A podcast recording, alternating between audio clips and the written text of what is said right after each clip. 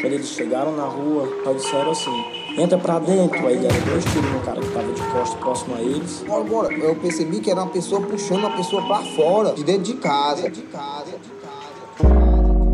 Quando eu vi meu filho, ele estava morto. Não pude dar nem um abraço. Logo em seguida vem a lembrança de novo. É complicado, é muito difícil conviver sem ele. Tá muito difícil. A gente só queria justiça. Quando eu vi a foto de ontem, eu acho que mataram teu primo.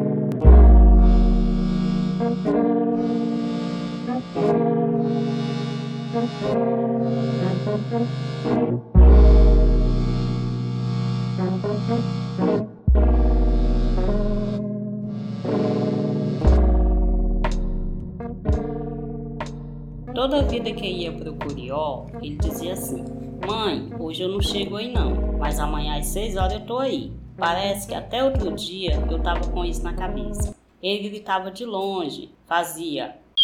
E eu digo: É ele que vem chegando. Aí ele ia lá no meu portão, lá no muro. Bora, véia, abre aqui o portão. Tu já chegou a essa hora, menino? Já, mãe, trouxe o pão. Já fez o café? E eu disse: Já fiz. Ele trazia o pão, trazia o leite, que ele ganhava dinheiro lá dos meninos. Janderson, o garoto de nome de rico e paixão por animais. Hoje vamos conhecer a história de Janderson, contada através das memórias de Dona Jane, sua mãe, o jovem que era cheio de vida e apaixonado por cavalos. Janjan, irmão e filho. Este é um dos episódios do Audiolivro 11, organizado pelo movimento Mães e Familiares do Curió na luta por memória e justiça.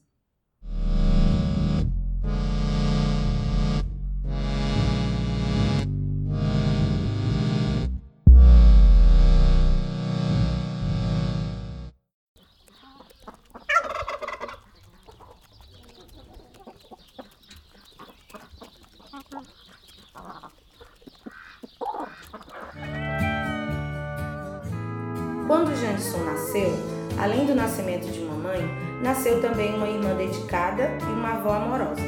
Uma família que, desde antes da gestação de Janjão, como passou a ser carinhosamente chamado, se ajudava e cuidava, protegendo uns aos outros nas dificuldades da vida e construindo sonhos juntas e juntos. Ele chegou sem fazer alarde, já que a menstruação escondeu a gravidez da família até os cinco meses. Com cinco meses que vieram descobrir. Quando eu peguei meu filho, eu menstruava. Então eu disse: Eu tô lá grávida? E a mãe disse: Você tá grávida sim. Vai fazer o exame para saber se tá. E eu: Como se eu estou menstruada? Como posso engravidar? Nunca vi a gente engravidar quando menstruada. Aí a mãe mandou a minha irmã me levar para o hospital, fizeram exame em mim e o médico: Parabéns, você está grávida. É um bebê. Eu quase caio para trás. A mãe vai me matar. E eu já tenho um filho e eu tô criando e a mãe vai me matar. E a minha irmã, vai nada. Do jeito que ela criou um, ela cria outro. Cria tudo. Bora se embora. Botou eu para casa, chegaram lá, ajeitaram meu quarto, mandaram pintar. A minha outra irmã comprou isso, comprou aquilo. Foi muito bom. E não faltou nada pro meu filho não, graças a Deus. Janderson nasceu em Maracanaú, no dia 11 de fevereiro de 1996. Morou por um curto tempo na Barra do Ceará, bairro de Fortaleza, retornando em seguida com sua família para Maracanaú, onde cresceu cercado de bichos, principalmente uma ovelha e um carneiro que a família possuía. Estava sempre brincando com galinhas e patos. Sua mãe, Dona Jane, relembra com muito carinho o zelo que seu filho tinha por animais e afirma que seu neto, filho de Janderson, tem o mesmo apreço pelos bichos, seguindo os passos do pai.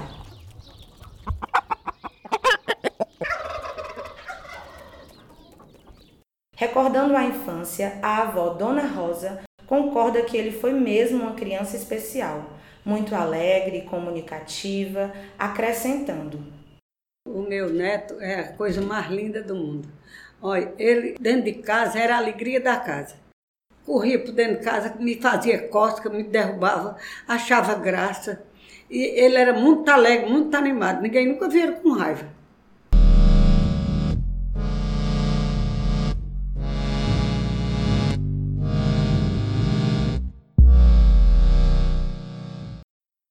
Eu digo, João, mas tu é uma benção que Deus me deu.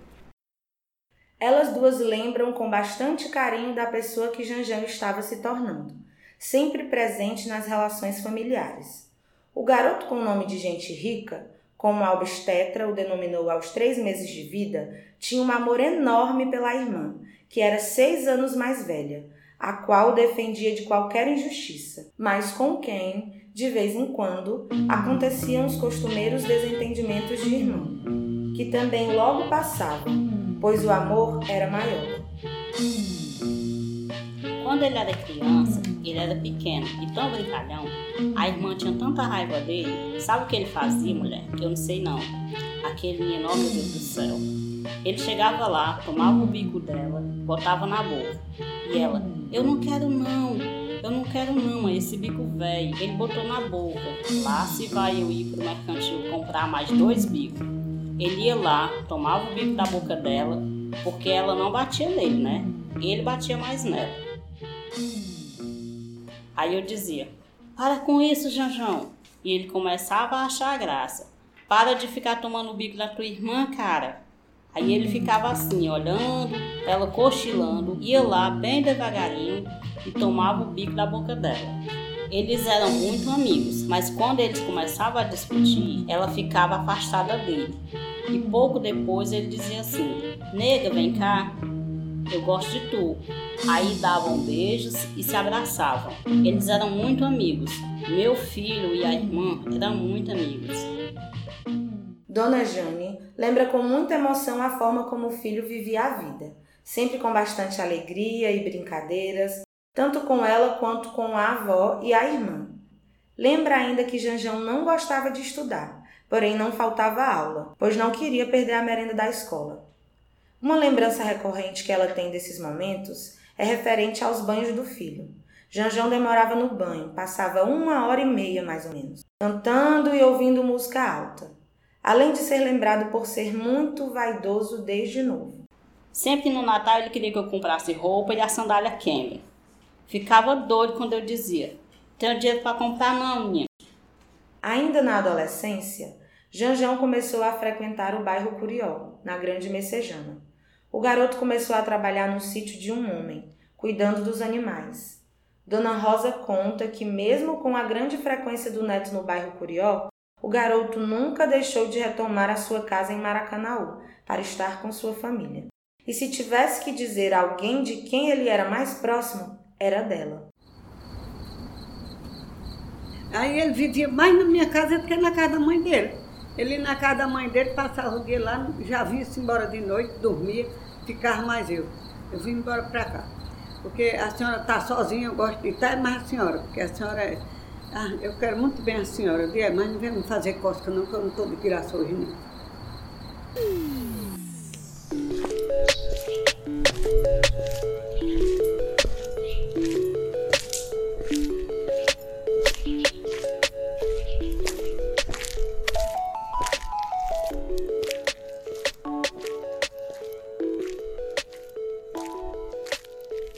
andanças entre Maracanaú e Curió dão testemunho da abrangência de seu carisma e bem-querer com amigos e familiares.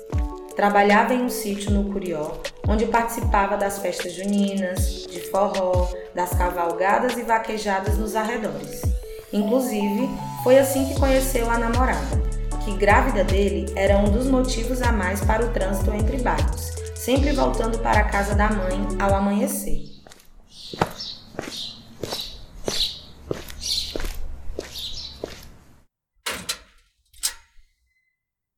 Toda vida que ia pro Curió, ele dizia assim: Mãe, hoje eu não chego aí não, mas amanhã às seis horas eu tô aí. Parece que até outro dia eu tava com isso na cabeça. Ele gritava de longe, fazia. E eu digo: É ele que vem chegando. Aí ele ia lá no meu portão, lá no muro. Bora, véia, abre aqui o portão. Tu já chegou a essa hora, menino? Já, mãe, trouxe o pão. Já fez o café? E eu disse: já fiz. Ele trazia o pão, trazia o leite, que ele ganhava dinheiro lá dos meninos.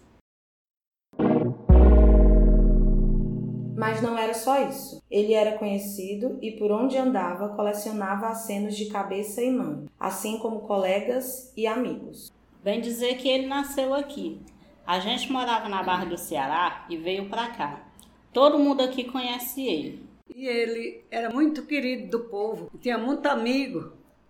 E agora no velório dele, quando ele morreu, veio três carros só da Barra do Ceará para cá. Se disser que não conhece ele, estão mentindo. Mas ele andava por isso aqui tudo de cavalo. Andava de cavalo por todo canto. Ia por acolá, ia no sítio, ia para vaquejada, foi lá embaixo. Ele tinha muito amigo. Ele e a irmã dele é muito querida aí no Maracanã, todo mundo gosta deles. Era e ainda é, todo mundo é amigo da irmã dele. Da escola, tinha vários amigos, mas estudar mesmo que era bom, ele não era muito chegado não. Gostava mesmo era de namorar. A namorada do Curió logo veio com a notícia da gravidez. No ultrassom o grito: "É menino, mãe!" Seguido de uma crise de asma, que ele estava afoito e esqueceu-se até de respirar ao contar a novidade para a família.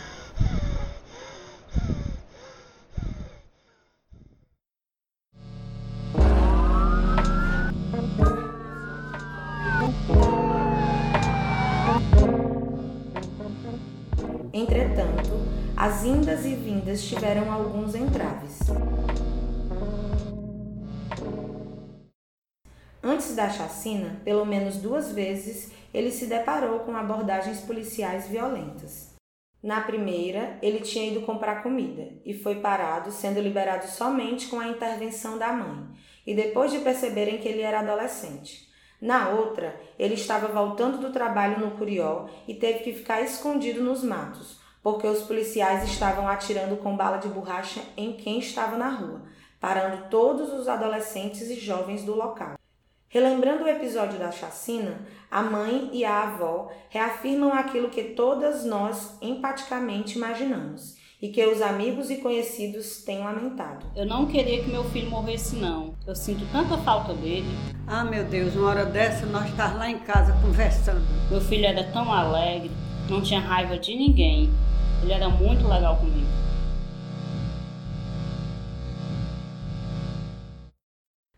A escola no bairro Curió hoje tem gravado em suas paredes o nome de Jandson, assim como nos corações de todos que o conheceram. A comunidade atualmente ainda tenta colocar o nome das ruas nas proximidades com os das pessoas que, como ele, foram vitimadas pela violência policial e que tiveram seus sonhos e vidas interrompidos.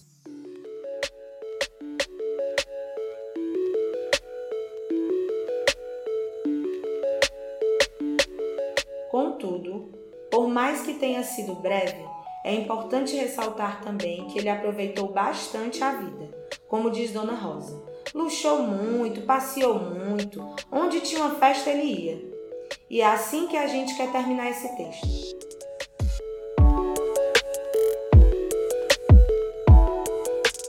Me lembro dele quando a gente ia pra vaquejada. Mãe, cadê meus sapatos? Era a maior alegria dele. Era, era essa vaquejada, mas a irmã dele. Ele tinha umas botas. Mãe, cadê minhas botas? Eu digo, tá ali. Eu vou pra vaquejada, mãe. Bora ver, mãe? Vou puxar o rabo do boi. Bora olhar? Aí nós fomos lá. Ele se atripou no cavalo, puxou o rabo do boi. Só sei que ele caiu em cima das bostas lá do coiso, ficou todo melado. E nós achando tanta graça, eu e a minha filha. Aí eu digo assim: Tu não sabe nem puxar o rabo do boi, macho? Tu tá todo cagado aí. E ele: Bora, mãe, pra casa. Eu vou trocar de roupa e vou voltar de novo. E eu: Tu tá só sujando roupa, né, Janjão? É, mãe, eu me caguei todinho. Mas eu vou já trocar de roupa e vou calçar outras botas e eu venho já pra cá de novo.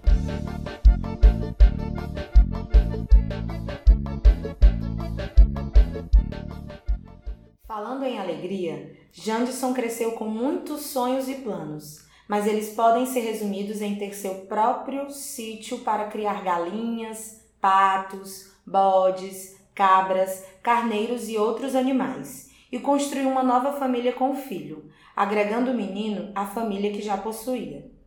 Se tivesse uma casa com um quintal grande, com espaço para encher de animais de criação, para ele já era de bom tamanho. Enquanto isso, ele ia improvisando com o que tinha.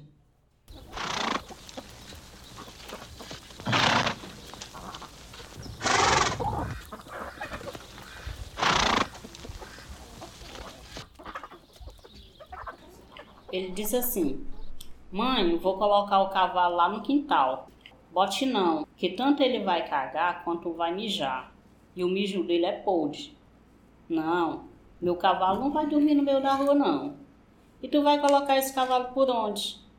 Pelo beco da casa da tua irmã? Ela não deixa. Tu quer entrar por dentro de casa? Mulher, pois ele não colocou esse cavalo para dentro de casa, lá no quintal? No instante em que eu fui ali, nas meninas, quando olhei. Quem foi que botou esse cavalo pra cá? Ah, mãe, eu tô banhando ele. Se ele cagar, eu limpo. Ele vai dormir aqui. E pronto, acabou-se. Se for possível, eu durmo até aqui com ele.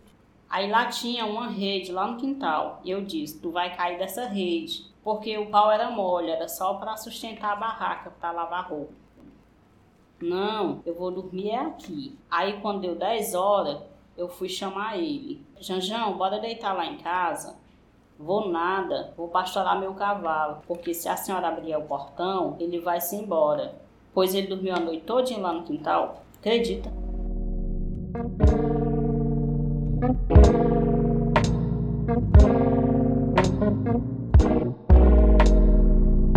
Os episódios com os bichos se multiplicam nas narrativas familiares e comunitárias. Afinal, ele vivia ganhando dinheiro e negociando os bichos que ganhava e comprava. Nas várias fases da vida e das relações, os animais foram constantes alvos de cuidado e atenção, assim como objeto de trabalho e diversão. Entre seus planos estava dar uma vida boa e confortável para sua avó e sua mãe, contribuindo também com toda a ajuda à sua irmã Bila, como a chamava, e ao filho que estava a caminho. De todos os animais que possuía, a paixão de sua vida era o cavalo, como lembra sua mãe. Ele gostava era de brincar de cavalo. Ele tinha dois anos e já andava de cavalo. Tem uma foto lá na mãe com um colega. Os meninos colocavam ele em cima do cavalo e nisso ele se apaixonava.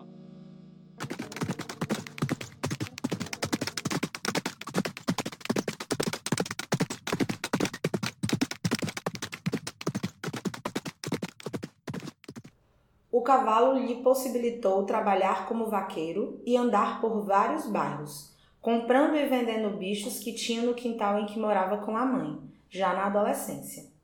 A avó relembra como foi a compra do primeiro cavalo, segundo ela, um sonho realizado.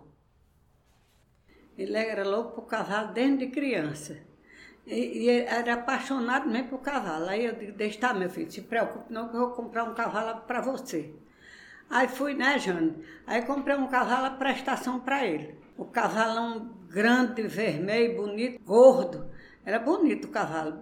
E agora? Vamos comprar a cela lá, né, lá na Praça da Estação. Então, uma cela muito bonita, bordada. Aí comprei a cela por 300 reais, com, com, com chicote, com os arreios, com tudo que era bonito lá da cela. Eu, como é que vai levar essa cela para casa? Eu levo, mãe, nem que eu só chego em casa amanhã. Eu digo, não, eu vou ver se um pedir um motorista para levar. Aí foi, botou a cela no cavalo e desembanhou no meio do mundo na carreira, na casa dos amigos, ficaram tudo felizes, alegres, tudo achando graça, feliz da vida. Investimento que foi muito bem aproveitado e rendeu. Depois de sua morte, a família teve que vender alguns de seus animais, e em um episódio da venda de dois carneiros, Ambas recordam a recusa dos bichos que pareciam entender o destino diferente de onde sempre foram criados. No episódio narrado, eles berravam e saíam de dentro do carro sem querer ir embora. Quando Jane colocava um, o outro entrava dentro de casa, e foi assim até que o novo dono dos animais amarrasse os dois. Segundo o relato, eles foram berrando até chegar ao novo lar. Os carneiros tinham sido comprados por Jandson quando soube do nascimento do filho, para que desde cedo ele aprendesse a lidar com os animais e a nutrir a mesma paixão que o pai tinha por eles. Em outro episódio, o cavalo também chegou a ser negociado pelo próprio Jandson, sendo trocado por uma égua grávida e cega que a avó custava a aceitar, com medo de que o animal o derrubasse em suas andanças pela cidade, como ela alertava. Ele ficou muito tempo com esse cavalo. Quando eu fui amigo dele de Jano, troca esse cavalo numa égua, porque a égua já está buchuda e ela vai parir e é um burro novo, fica melhor. Aí tu vende a égua. Aí quando deu fé, ele chega com essa égua cega lá em casa, digo, João, tá ficando doido, é? Vala-me Jesus. Ele trocou o cavalo bom, gordo, bonito, por uma égua cega. Ele, tu vai cair dessa cega, menino, já vai te derrubar. Mas não teve jeito, que ele era decidido e negócio feito era negócio fechado. O curioso é que uma semana antes da entrevista para esse livro, Jane conversou com o novo dono da égua, o qual a informou do nascimento dos burrinhos e de sua decisão de presentear seu neto com um dos filhotes depois do desmame. Jane está muito pequenininho. Quando ele crescer, eu vou deixar lá na sua casa, afirmou ele. E não é que o garoto parece ter jeito? Com cinco anos já vai ter seu primeiro burrinho. Você ouviu mais um episódio do Audiolivro 11, uma produção do Movimento de Mães e Familiares do Curió, em parceria com o Sadeca Ceará. A história que você acabou de ouvir foi escrita por Jane Meire e Alexandre de Souza, Rosa Alexandre de Souza, Ana Cristina Pereira de Lima Melo e Patrícia Marciano de Assis. Adaptação para roteiro: Tiago Mendes e Suzana Moreira. Gravação e edição do episódio: Dani Guerra. Trilha musical original: Bruno Haas. Locução: Renata Fernandes, Rosa Alexandre de Souza e Maria Jacinta Simplício Souza. Arte de capa: Eduarda Moiano.